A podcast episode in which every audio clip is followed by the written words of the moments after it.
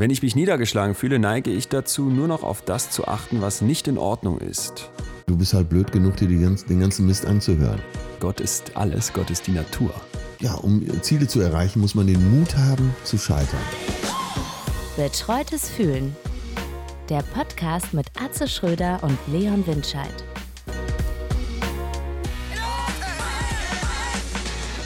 Na? Es ist gestartet.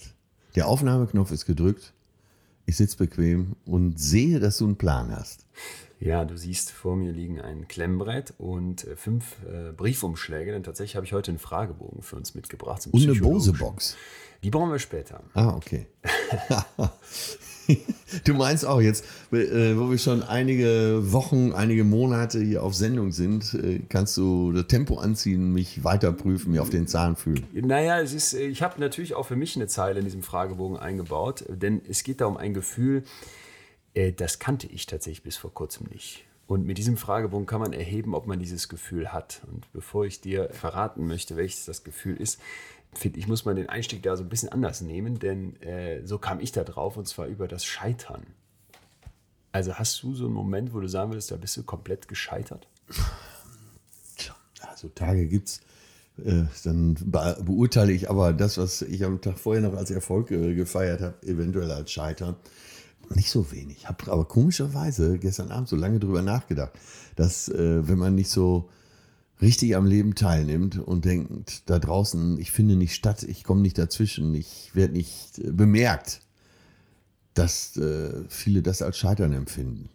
Und sicher gab es in meinem Leben den Moment, wo ich gedacht habe, ey, da muss mehr kommen, äh, du musst hier mal auffallen, das geht so nicht weiter, ich bin doch eigentlich ein König. Aber nie so richtig, wo du dachtest, jetzt bin ich mal auf Fresse geflogen wegen irgendwas? Doch, mit Sicherheit. Ich kam ja gerade schon in mir. Als Sportler habe ich ja natürlich oft gehabt. Kannst ja nicht immer gewinnen. Geräteturner. Äh, ja, und auch später als Leichtathlet. Gerade so 100 Meter, da findest du ja doch äh, gerade im internationalen Geschäft auch viele, die viel, viel schneller sind. Aber äh, Sport ist ja ganz gut, um auch Scheitern mal zu lernen. Wie schnell warst du? Man sagt ja auch. Mut zum Scheitern. 11,6. Äh, also es war damals schon recht gut. Für Deutschland war es gut. 9, irgendwas sind die heute, oder? Ja, ja, in, äh, in, Deutschland befindet sich nicht darunter. Nee, denke ich, ja. Nein, es war ganz okay, aber äh, es äh, war natürlich jetzt auch nicht Olympia verdächtig. Ich wollte damit ja auch nur sagen, denn es gibt ja, da bist du vielleicht äh, im Vorlauf, im Zwischenlauf ist der erste und spätestens im Finale gibt es drei, die besser sind. Insofern lernst du als Sportler ja, äh, dass Scheitern dazugehört. Insofern habe ich äh, wahrscheinlich Scheitern oft eigentlich ganz nett eingeordnet. Aber wo bin ich krachend gescheitert? Wahrscheinlich äh, habe ich ja schon mehrfach von dir gelernt äh, und jetzt auch noch in einigen Werken, in denen ich gelesen habe, dass man, dass man das ja einordnen muss, das Scheitern. Und äh, dass man ja eben auch in der Vergangenheit die Dinge beschönigt. Wahrscheinlich bin ich schon oft krachend gescheitert, aber du kennst mich ja, ich als Sonnenblume habe das auch komplett aus meinem Gedächtnis gestrichen. Interessant. Ich, also ich kam deswegen Leg du mal auf, vor. nee, ich kann, ich kann jetzt gar nicht so eine einzel konkrete Situation sagen, sondern ich habe öfter mal so Momente, wo irgendwas anders läuft, als ich mir das dachte. Äh, ich habe letztens mal in Bulgarien so einen TED-Talk gemacht. TEDx-Talk, muss man dazu sagen. Kennst du diese YouTube-Videos, wo die so Nein. Äh, Leute einladen, die dann zu verschiedenen Themen einen Kurzvortrag halten. Und ich habe mich da Ewigkeiten darauf vorbereitet, war total begeistert von dem Vortrag auf diese Bühne. da gibt es welche, die sind 53 Millionen Mal geklickt zu verschiedensten psychologischen, wissenschaftlichen, ah, okay. naturwissenschaftlichen ja. Themen. Ne? Das, sind die, äh, das sind die Gewinner dann. 53 das sind die Gewinner. Millionen. Ja. Jetzt kam der Verlierer. Das wusste ich natürlich vorher nicht, dass ich so ein krachender Verlierer werden will. Ich hatte dann am Ende 2700 Klicks nach Monaten also Stand heute und ähm, dachte, ja, okay, bei all der Arbeit, die da reingeflossen ist, ist das doch ein, ein ziemliches Scheitern. Und was ich eben in solchen Momenten immer wieder festgestellt habe, da bin ich da vielleicht anders als du, ich bin ja nicht so eine Sonnenblume, sondern bin dann äh, relativ streng mit mir selbst. Also es ist dann so, dass ich sage, ich begegne mir mit einer gewissen Uneinsichtigkeit, bin sauer, äh, dass ich das so falsch gemacht habe. Ich bin jetzt nicht sauer auf wen anders, sondern sauer auf mich. Ah, okay, ich ahne, worauf du hinaus willst. Aber ist es denn nicht so, dass du, dass deine Erwartung äh, dieses Scheitern einfach begünstigt hat? Also nicht, Klar, doch, äh, nicht, nicht den Vorgang, dass so wenig eigentlich, aber du bist davon ausgegangen, wenn einer 53 Millionen hat, dann habe ich wenigstens zwei. Nee, Millionen habe ich mir jetzt gar nicht zugesprochen. Ich hätte gedacht, ein paar tausend, so dass jetzt so ganz knapp da rumkrebste. Das war dann eben das, wo ich dachte, na gut, das war jetzt jenseits von Gut und Böse. Ja klar, Scheitern hat irgendwie immer mit Erwartung zu tun. Wenn es besser läuft als erwartet, dann kannst du nicht scheitern. Wenn ich jetzt gesagt hätte, ich kriege fünf Klicks, dann hätte ich mit 3000 mich ja schon glücklich schätzen können. Wer nie scheitert, riskiert wahrscheinlich auch zu wenig, oder? Das glaube ich auch. Ja. Das Problem war ja auch nicht so sehr, dass ich dachte, um ehrlich zu sein, es, es geht einem natürlich um die Klicks, wenn du denkst, du hast was Gutes abgeliefert. Meine traurige Erkenntnis war nachher, es war scheiße, was Ah, ich das- da gemacht habe. okay, das ist Also, natürlich- es war, das ist war natürlich viel zu lang, war unstrukturiert. Also so, dass ich nachher dachte, oh Gott, okay, klar, äh, hätte ich mir auch nicht angeguckt. Würdest du denn sagen, dass der, der 53 Millionen hat, einen perfekten Vortrag abgeliefert hat? Ich habe viele geguckt, die äh, da irgendwie dann auch so 10 Millionen haben oder sowas, die also auch ganz weit vorne dabei sind. Und da sind schon welche dabei, wo, ich, wo mir die Kinnlade runterfällt. Ja, die, also das Also die richtig, richtig gut sind. Ja, Wo man und- sich erklären kann, dass Leute sagen, das müsst ihr sehen. Ja, und so. oft ist es auch nicht so, dass ich dann denke, es ist jetzt der perfekte Vortrag, sondern manchmal ist es dann auch einfach ein Thema, was mich, was mich catcht, wo ich dann denke, äh, Wahnsinn. Ja, und jetzt hast du Selbstmitleid. Nee, Selbstmitleid, aber es ist genau das, wo es äh, hingehen würde heute. Das ist ja etwas, was man sich nicht zugesteht. Das ist ja ein sehr vergiftetes Gefühl, oder? Ähm, ja, äh, weiß ich nicht. Das kommt mir zu äh, spontan dann. Äh, ist das ein vergiftetes Gefühl? Nee, muss man, man muss ja mit sich selber. Gibt es Selbstmitgefühl? Gibt es das? Ja, das ist, Alter, du bist, du bist, ein, du bist ein heller Kopf. Selbstmitleid kennt ja jeder. Genau, und selbst Mitgefühl kennt keiner, aber genau das wäre es, worüber ich heute mal mit dir sprechen wollen würde, weil ich darauf äh, gestoßen bin und festgestellt habe, es gibt irgendwie in allen Sprachen so ein Wort für Mitgefühl, äh, ne? oder eben dann bei den Engländern Compassion oder bei den Russen irgendwie Sostradanaye oder so ähnlich, ist auch egal. Und wir alle kennen das Wort Mitgefühl und wir alle kennen auch das Wort Mitleid und die meisten kennen auch Selbstmitleid, aber warum kennen wir nicht Selbstmitgefühl? Also mit Jetzt bin ich sich selber fühlen. Kann ich ja. mir wenig darunter vorstellen. Ja, konnte ich erst auch überhaupt nicht, aber dann bin ich ähm, auf eine Autorin gestoßen, die ich hier sehr empfehlen möchte. Christine Neff heißt die mit K und die forscht auf dem Gebiet, die ist Starforscherin in dem Neff. Bereich. Neff, N-E-F-F. Und die äh, hat also festgestellt, dass in der buddhistischen Lehre es das Wort Zewa gibt. T-S-E-W-A, also nicht wie das Wischtuch oder ich weiß nicht, wie man das Wischtuch schreibt, aber so. da sein nicht dick und durstig, sondern Genau. Sondern äh, das Selbstmitgefühl, denn die Tibeter, da kommt das Wort her, also eine buddhistische Kultur, die sagen, es gibt Mitgefühl nicht nur von mir für dich, sondern auch von mir für mich. Ja, und das äußert sich dann, also nehmen wir den konkreten Fall, du warst enttäuscht, vor allen Dingen darüber, dass dein Vortrag nicht gut war. Und wie könntest du dann selbst Mitgefühl haben? Ja, ich musste dann so an Momente denken, wo ich früher das Gefühl hatte, vielleicht als Kind gescheitert zu sein. Zum Beispiel, wenn ich jetzt nach Hause kam und ich war, war immer sehr mittelgut bis nicht so ganz so gut in Deutsch. Und ich war aber schon immer daran interessiert zu schreiben und Geschichten zu erzählen. Das war ja so der klassische Ja. Deutschaufsatz. Ne? Und wenn ich dann nach Hause kam und hatte wieder eine schlechte Note, dann war ich niedergeschlagen. Und meine Eltern haben das gemerkt und wie sind die mir begegnet? Natürlich mit Mitgefühl. Ne? Die Ja. haben nicht gesagt, hör mal, du Idiot und ist doch, äh, oder ist doch egal. So, die haben nicht auf mich eingehauen, sondern die haben gesagt, ja, können wir nachvollziehen und äh, wir verstehen, was da in dir vorgeht. Und vor allem haben die dann so mit mir geguckt, was können wir besser machen. Die haben mir dann das Sachen wäre die Frage erklärt. gewesen. Was haben sie dann unternommen damit? Also lass mal mehr lernen und lass mal sehen, dass deine Rechtschreibung besser wird. Genau, also witzigerweise hat meine Mutter mir zum, ich glaube, 18. Geburtstag nochmal so ein Heftchen geschenkt, was sie selber gebastelt hatte, äh, wo ich Kommasetzung nochmal üben sollte. Weil das ist nach wie vor.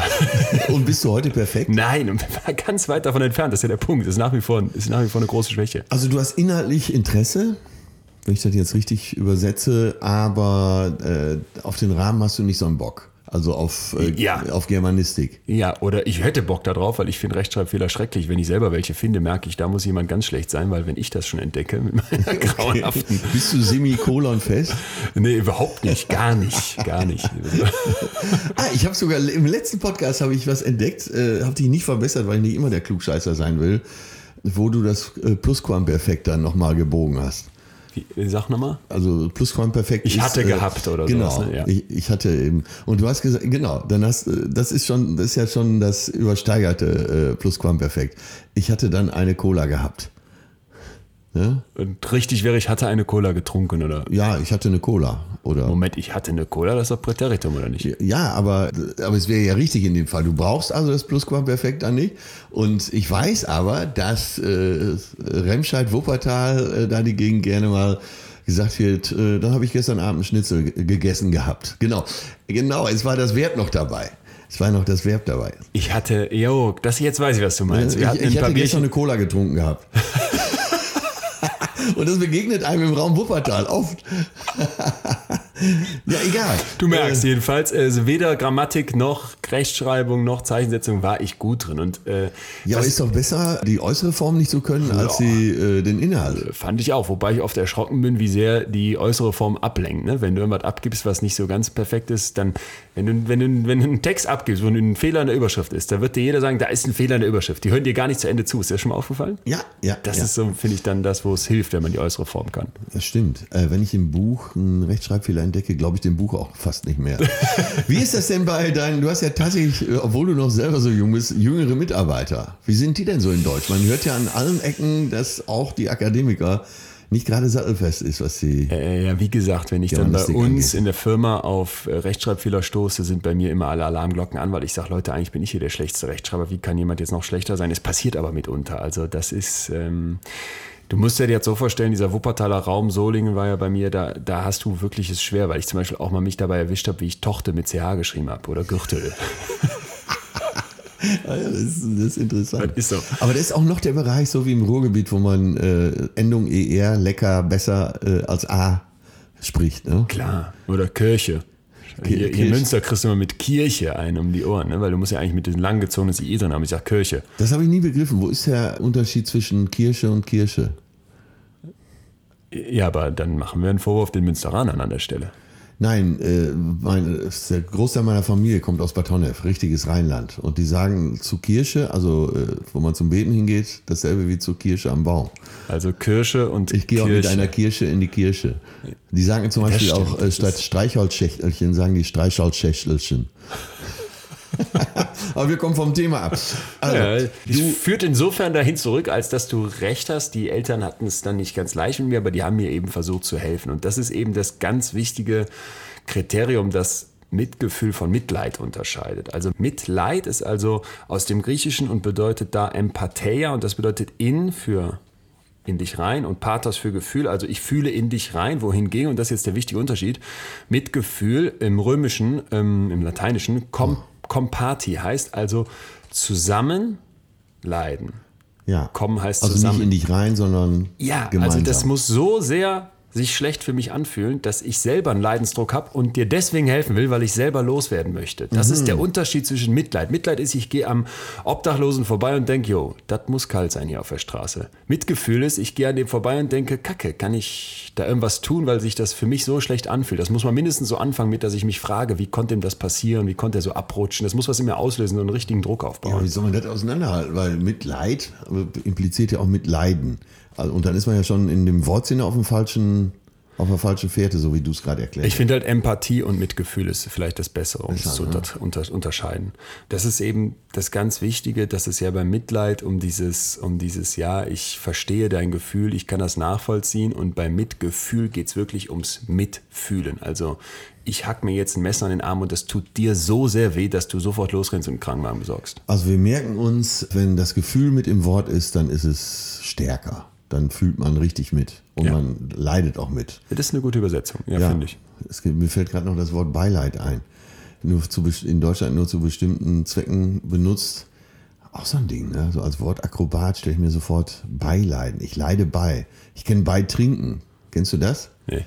Also wenn äh, eine Freundin von mir hat mir das gesagt, die sehr viele männliche äh, Surferfreunde hat, wenn die irgendwo mit den Jungs trinken geht, Bier trinken geht, dann muss immer einer ihr Glas beitrinken, damit das auch so zum Ende der Runde auch wieder leer ist. Ach so, ja. Trink mal bei. Ja. Das heißt, irgendeiner aus der Runde muss ihr Glas beitrinken. Ich kenne Beistand. Das Da sind wir auch schnell bei Beischlaf, was wiederum zu Mitgefühl führt. was wiederum zum Mitgefühl führen sollte im Idealfall.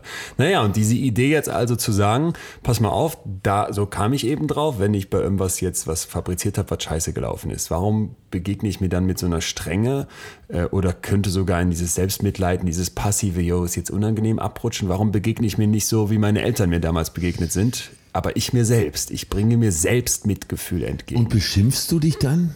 Leon, du Versager, du Trottel, du Idiot. Oder äh, sagst du eher so, Leon, du armer Kerl.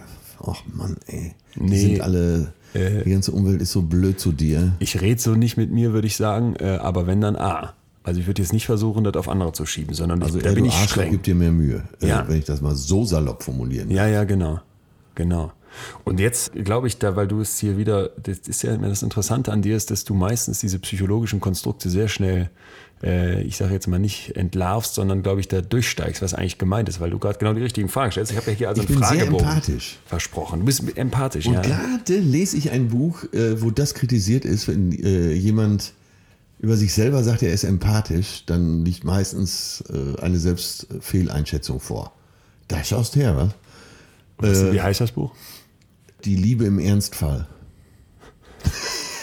So, Esso-Tankstelle. Nee, nix da. Direkt neben dem ist von Bifi-Rollen irgendeinem, äh, steht dieses Professor, Buch. Doktor, Doktor Also. der Psychologie geschrieben und, Die Liebe im Ernstfall. und ja. ist äh, wahrscheinlich auch äh, kommerziell nicht besonders erfolgreich, aber ein tolles Buch, kann ich jetzt schon mal empfehlen. Ich werde demnächst daraus berichten. Und dann werden wir ein Gefühl festlegen aus diesem Buch und dann äh, spielen wir hier mal mit vertauschten Rollen. Dann bin ich der Doktor und werde über dieses Buch referieren und Mhm. du durchlöcherst mich mit Fragen. Na, ich freue mich schon. Und du bist dann empathisch, sagst du, attestierst du dir selbst? Ja, also man sollte das nicht machen. Kann ich jetzt wieder dafür oder dagegen reden. Aber sagen wir mal so, wenn du mich fragen würdest, dann würde ich schon sagen, dass ich ein bisschen Empathie mitbringe. Woran machst du fest? Äh, ja, dass ich oft so Sachen höre, die, wie du mir sagst, dass äh, jemand sagt, ach, da hast du dich aber jetzt schnell reingefühlt und äh, woher weißt du, Ja. was ich gerade denke und äh, genau das ist der Kern der Sache, Mensch, endlich mal einer, der mich versteht. Höre ich relativ oft. Empathie, in den reinfühlen, in den anderen reinfühlen. Ja. Ja, ist doch gut. Äh, Die ganze Scheiße stürzt allerdings auch auf mich ein. Insofern, also Achso, du meinst, wenn es jetzt jemand gibt, der in deinem Umfeld nicht so gut drauf ist, dann bist du, bist Ja. du direkt mit am Start. Meine Mutter sagte immer, du bist halt blöd genug, dir die ganz, den ganzen Mist anzuhören. das ist dann die andere Definition von Empathie. ich finde, die Welt gibt halt so viel mehr her, wenn man empathisch ist und sich für andere Leute interessiert. Ich glaube sogar, dann geht erst die Sonne auf. Selbst die, äh, auch du hast in deinem Umfeld, Männerumfeld, äh, so äh, große Stecher, um das mal so, so Checker, sagen wir einfach mal, so Checker. Und äh, wenn die dann älter werden, dann kommt irgendwann der Moment, wo die äh, sich beschweren, Mensch, oh Gott, ey, es geht mir alles auf den Sack, jede, jede Woche eine neue Frau. Und äh, dann sage ich immer, setz dich doch mal mit dieser Frau hin und unterhalte dich mal mit der.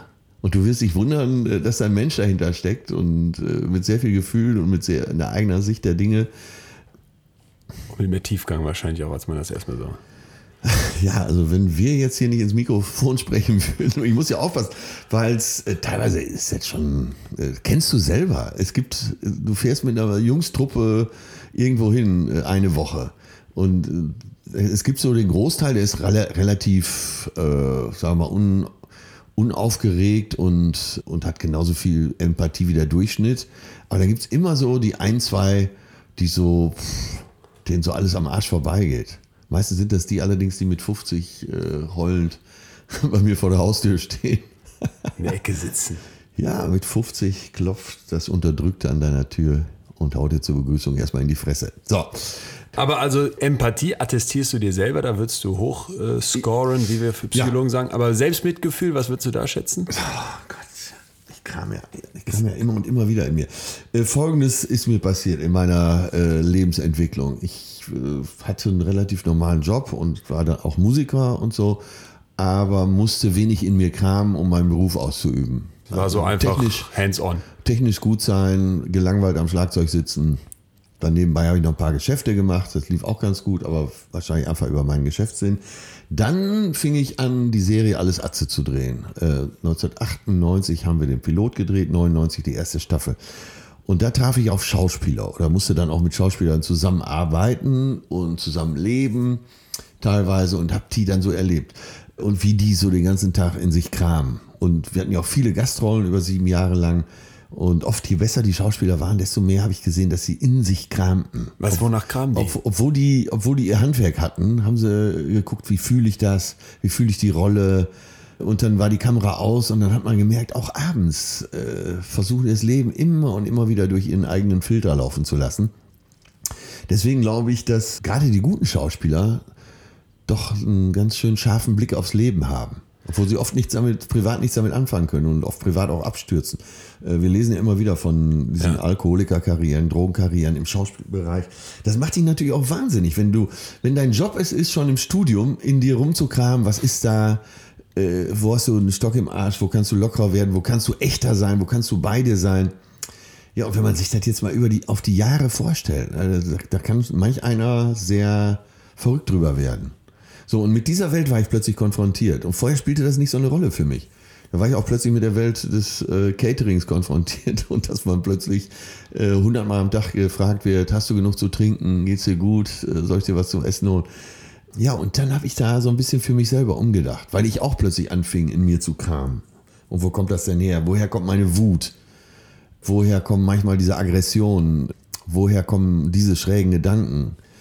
Was, was ja gut ist. Also das hat mich sehr befreit, weil ich mich da auch sehr mit beschäftigt habe. Aber äh, und da wirst du sicher bestätigen können, dass es auch aus professioneller Sicht gut ist, ab und zu mal Tiefpunkte zu haben, von denen aus man, und da sind wir vielleicht wieder beim Thema, da kann ich äh, vielleicht wieder in den Mainstream einbiegen hier in unserem Gespräch. Wenn du äh, dich eben damit beschäftigst und versuchst, da, dich mit deinen inneren Problemen und Konflikten auseinanderzusetzen, dann bringt dich ja auch jeder Tiefpunkt weiter. Und das entsteht ja vielleicht aus einem Selbstmitgefühl Ah ja. dass du versuchst, dich im Spannungsfeld der Krise, der erlebten Krise selber zu positionieren. Da lernt man ja auch eine Menge über sich selbst. Und das muss man ja erstmal fühlen. Wo stehe ich? Bin ich hier ein Opfer? Bin ich ein Täter? Äh, bin ich jemand, der es an sich abprallen lässt? Fresse ich alles in mich hinein, um das mal so ganz dilettantisch daher zu sagen? Dann habe ich schon eine Vermutung, wie du jetzt in diesem Fragebogen abschneiden wirst und mich dann mal wahrscheinlich wieder um Längen schlägst. Ich erkläre mal kurz. Also es ist im Original von dieser Christine Neff gibt es eine über, übersetzte deutsche Variante. Und das sind jetzt mal äh, neun Aussagen, die ich ausgewählt habe. Das ist ein bisschen länger sonst. Äh, man muss immer sagen, von 1 bis 5. 1 wäre sehr selten, 5 wäre sehr oft. Trifft das auf mich zu. Ja.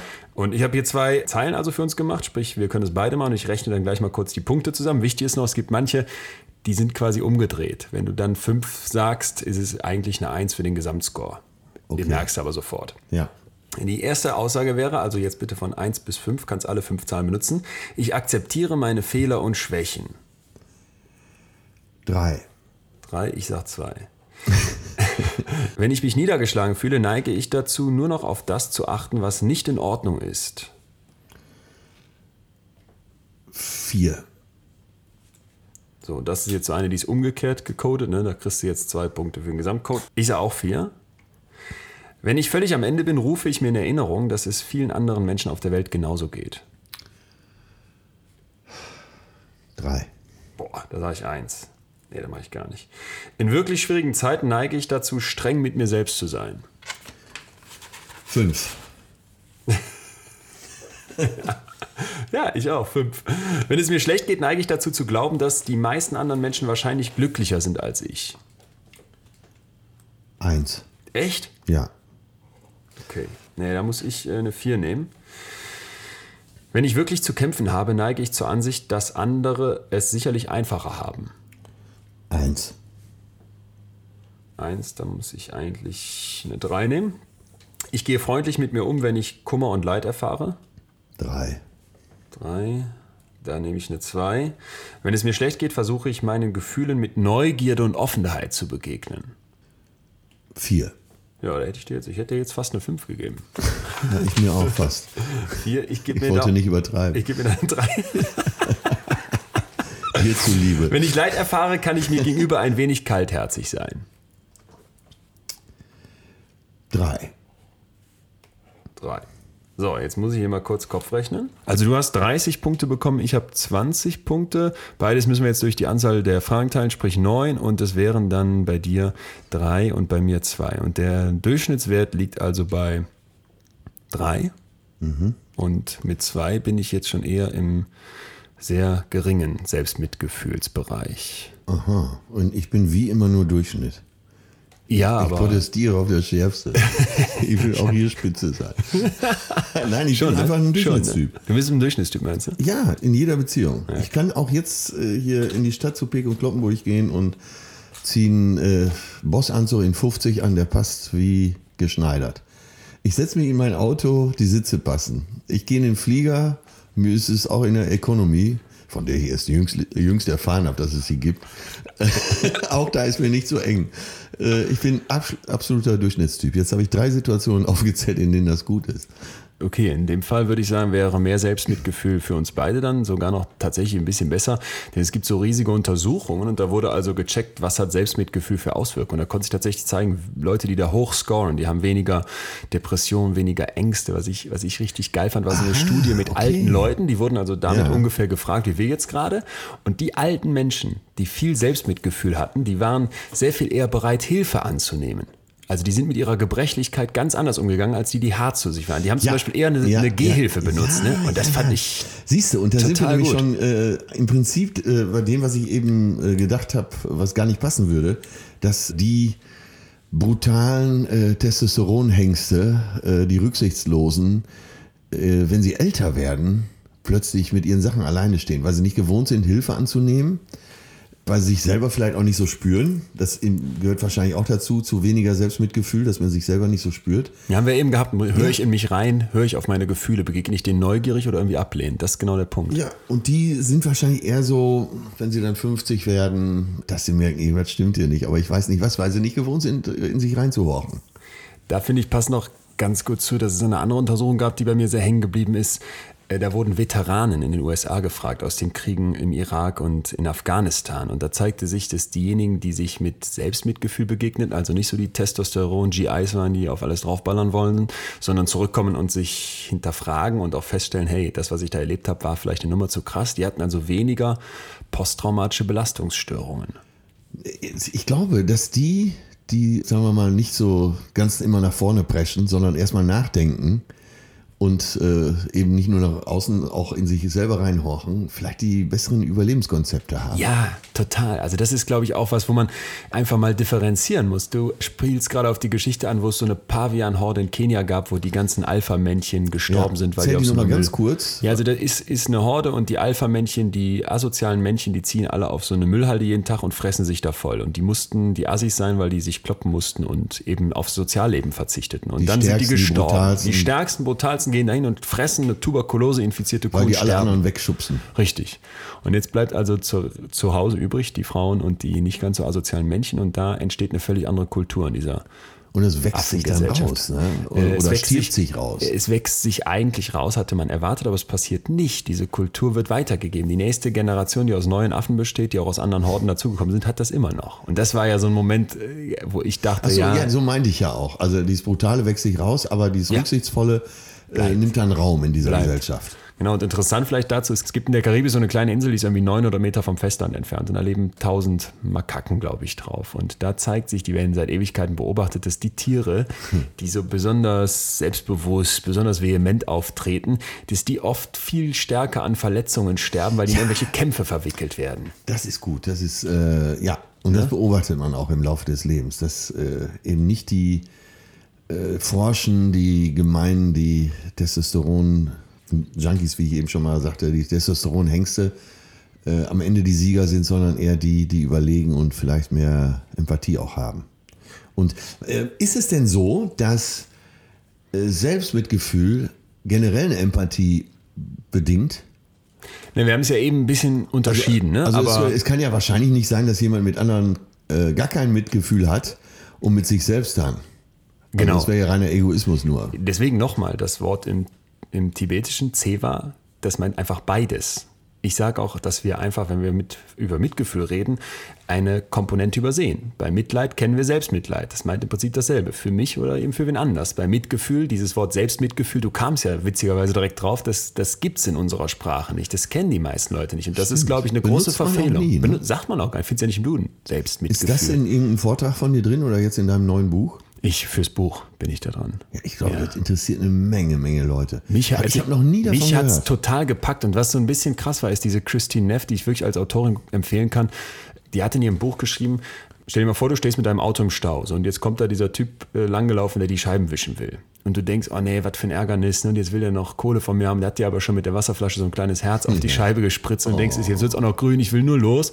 Ja, aber du musst ihm ja die Kohle geben und du bist genervt. Und in dem Moment bist du völlig weit weg von Mitgefühl. Aber wenn du dahin fährst und das nächste Mal, weil es irgendwie in deinem Kopf Klick gemacht hat und du verstanden hast, was eigentlich echtes Mitgefühl mit jemandem ist, sagst, ey, ich frage mich, was muss das für ein scheiß Leben sein hier zwischen den Abgasen? Der rennt hier rum, alle sind genervt ja von dem, alle sind abweisend. Ne? Äh, dann fange ich an, echtes Mitgefühl zu haben. Und wenn ich das jetzt auf mich selber übertragen möchte, ist es ganz wichtig, dass ich mir klar mache, dass Mitgefühl immer bedingungslos ist. Also egal wie groß die Kacke ist, die du gebaut hast, du musst noch sagen, hey, Moment mal, trotzdem, Menschen machen Fehler, ich habe Mitgefühl. Heißt das denn auch, dass du sagst, oder ich, also äh, du sagst, äh, Leon, ich mag dich, zu dir selbst, oder Atze, ich mag dich, ich mag mich?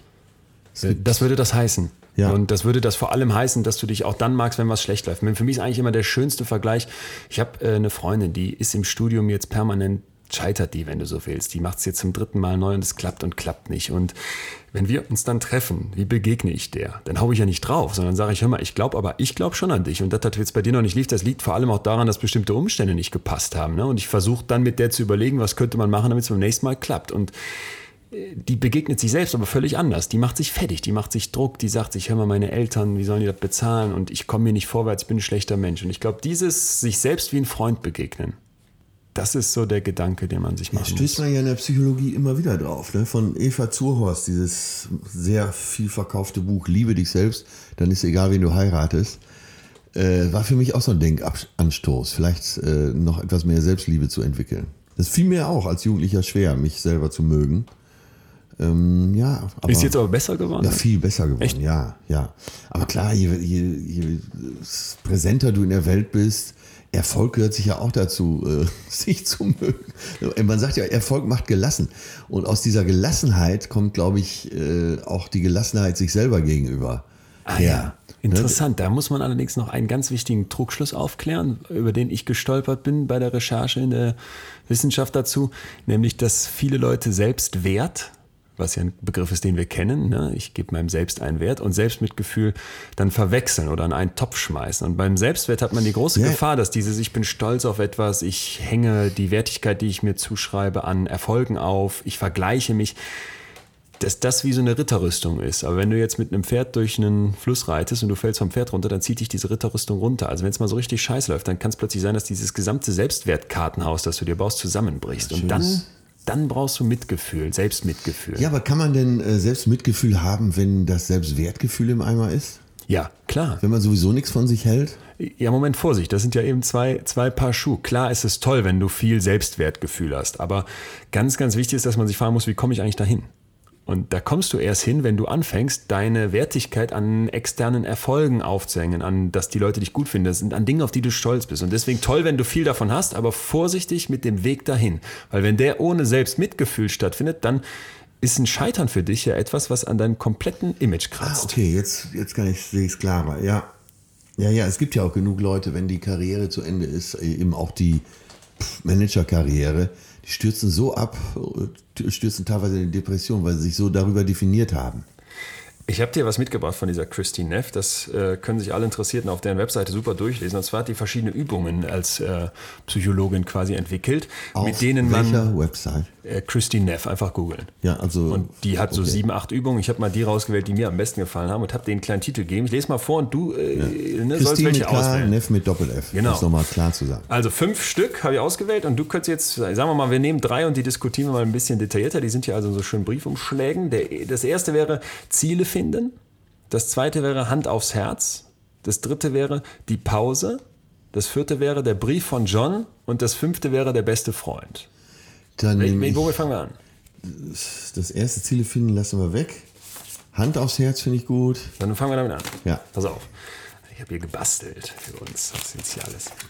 Das ist der Unterschied. Das denke ich jetzt in letzter Zeit, je näher wir uns kennenlernen, denke ich das so oft. Wärst du doch etwas mehr wie Leon und würdest die Dinge etwas genauer nehmen, Meinst du? Dann, ja, das ist aber äh, auch viel Arbeit, kann ich Ja, dir sagen. aber äh, du hast auch nicht so viel.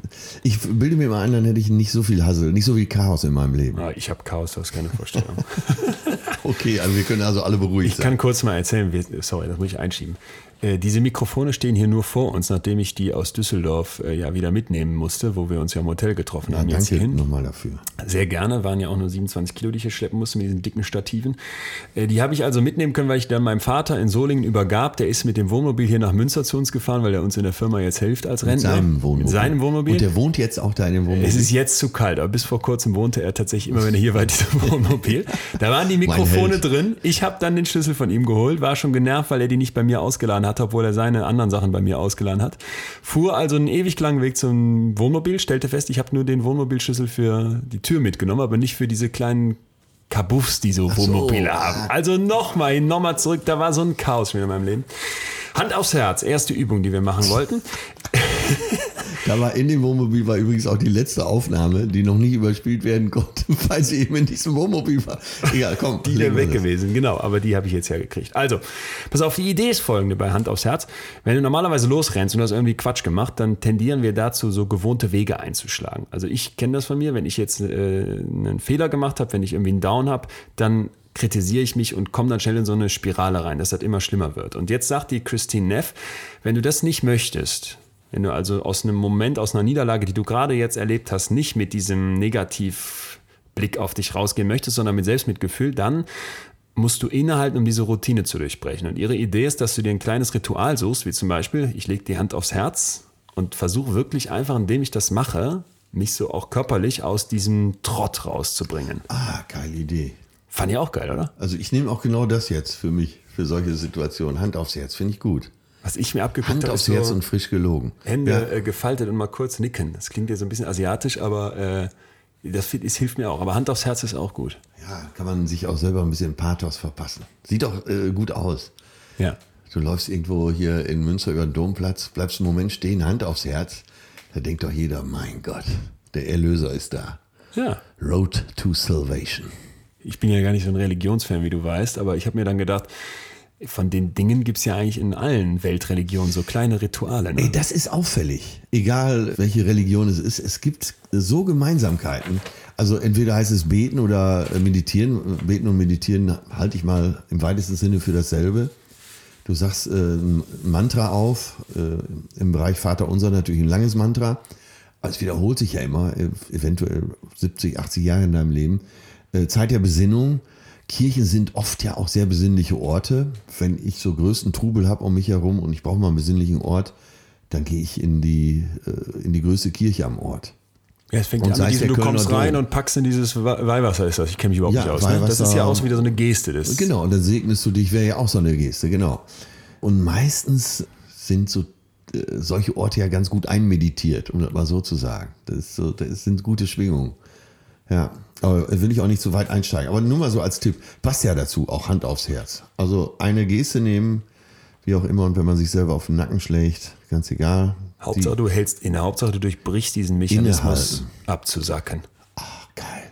Ich bin schon total begeistert wieder. Freut mich. Nächster Umschlag. Ja. Muss wählen. Der beste Freund. Der beste ja. Freund. Ja, ist ja, wir streifen das Thema ja auch immer mal wieder. Loyalität, Freundschaft und Ja. so. Deswegen, äh, Deswegen interessiert bin ich gespannt, was. Ich reiß mal auf. Ja,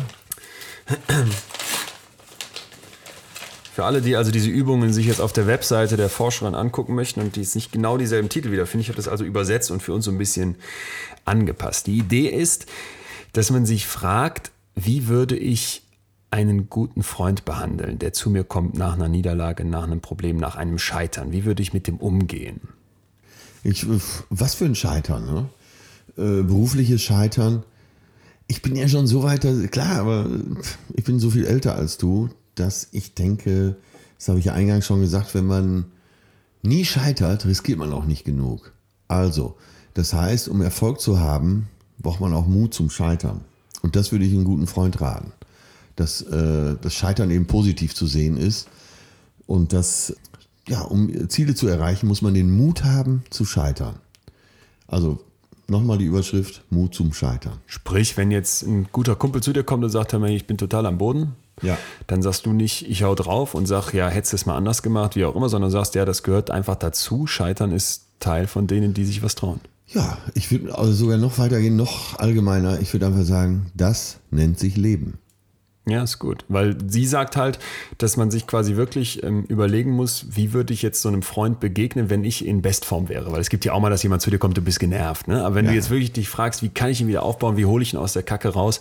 Äh, und diese Art von Reaktion, dass man sich die ruhig auch mal mit so einem kleinen Schema mal aufschreibt oder notiert und sich dann vor Augen führt, ey, wenn ich mir so begegnen würde, wenn ich unten bin, dann wäre das doch traumhaft. Ich finde das so eine schöne Idee zu sagen, ey, wenn ich ein Problem habe, wenn ich gerade nicht gut drauf bin, was brauche ich dann? Brauche ich dann einen Feind, der sagt, ey, du Arschloch, ey, du Idiot, was auch immer, oder brauche ich einen Verbündeten? Ja, aber du brauchst auf keinen Fall einen Freund, der dir sagt, ey, wird schon, äh, alles ist gut. Nee, es muss ist, ehrlich sein. Ja, es ist nicht immer alles gut. Und es geht darum, äh, dass es vielleicht wieder gut wird. Aber da, da muss man auch so ehrlich sein und sagen, ja, hast du echt scheiße gebaut. Aber dann kann man ja tatsächlich sagen, äh, eins ist sicher, morgen früh geht die Sonne wieder auf. Finde ich immer so am tröstlichsten. Den Gedanken, morgen geht die Sonne wieder auf. Das sagt sie auch, dass das ganz wichtig ist. Und ich glaube, das ist in unserer individualistischen Welt so ein bisschen der Fehler, dass man sich so hoch stellt, dass man gar nicht so daran denkt, ey, es gibt auch noch ein Drumherum.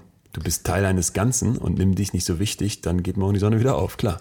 Auch eine Sache, die ich auch gerne mal sage, das muss jemand aber auch abkönnen, ist, wenn jemand sagt, ja, ich hab's ja eben auch nicht drauf und geschieht mir schon recht, dann sag ich mal, mach dich nicht so klein, so groß bist du nicht.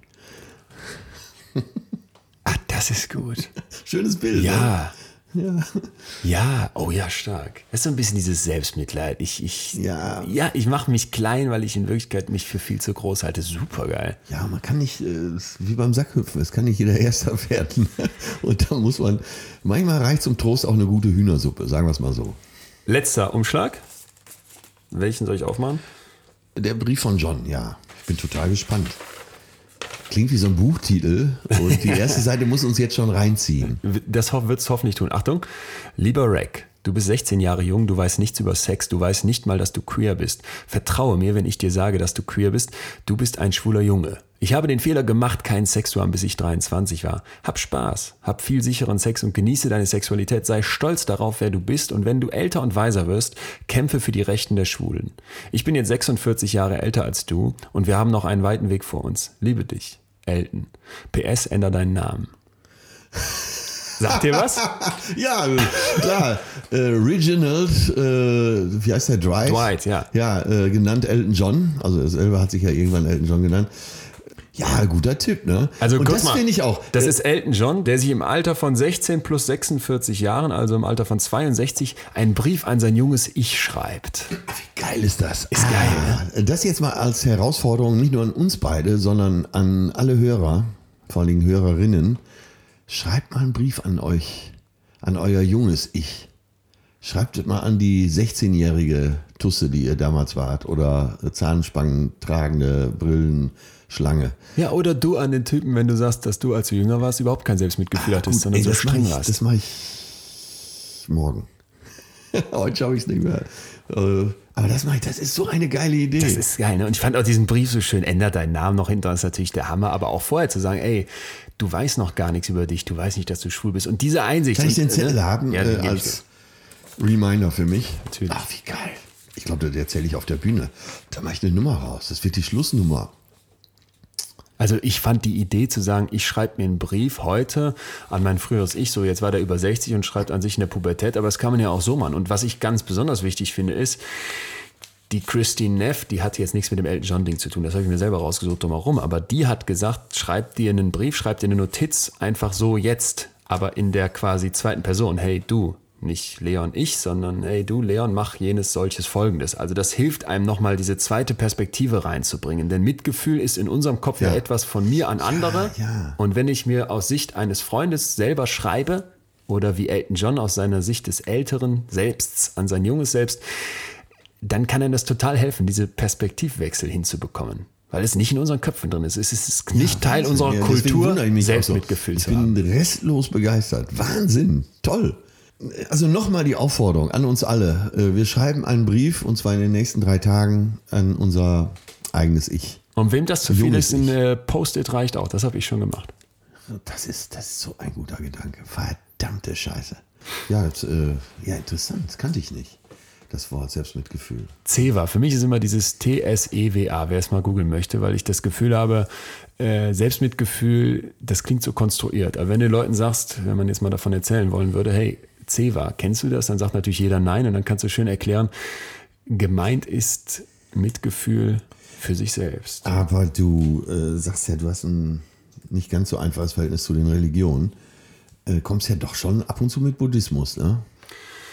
Es ist interessant, dass du das ansprichst, weil ich bin tatsächlich so maximal, ja, ich würde fast doch, ich würde sagen, antireligiös erzogen worden. Also als in der Schule die Kids dann alle in den Religionsunterricht gegangen sind, saß ich mit den ganzen Türken in so einem Religionsersatzunterricht, weil meine Ethik. Eltern immer dagegen waren. Ja. Und ich bin äh, auch Bist nach du, wie denn, vor. äh, bist du Ja. denn jemand, der sagt, Gott gibt's nicht?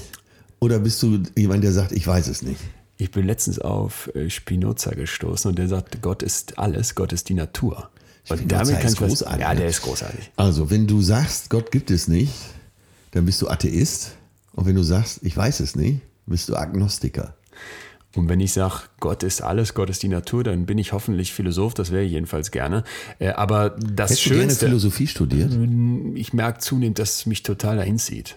Also es sind so Also es viele. könnte doch sein, dass du Philosophie studierst. äh, ich rede mir immer ein, dass ich irgendwann im Leben nochmal komplett was anderes machen könnte, als ich jetzt gerade mache. Nicht, weil es mir keinen Bock macht, sondern weil ich so denke, ich halte mir alles offen. Und da könnte sowas sein. Aber was ich eigentlich noch spannender finde, ist, wenn man das mit dem, was man gerade schon macht, verbindet. Denn jetzt diese Idee des Buddhismus, was ja klar eine Religion ist, was aber immer auch Philosophie enthält. Also Religion von Philosophie so stumpf zu trennen, das finde ich ist Quatsch. Es ist ja oft erst die Institution, die Religion kaputt macht. Also die katholische Kirche macht für mich das Christentum an vielen Stellen zumindest mal bröckelig. Und Aber begreifst du diesen Gedanken, alles ist in allem und Gott ist eben auch in allem?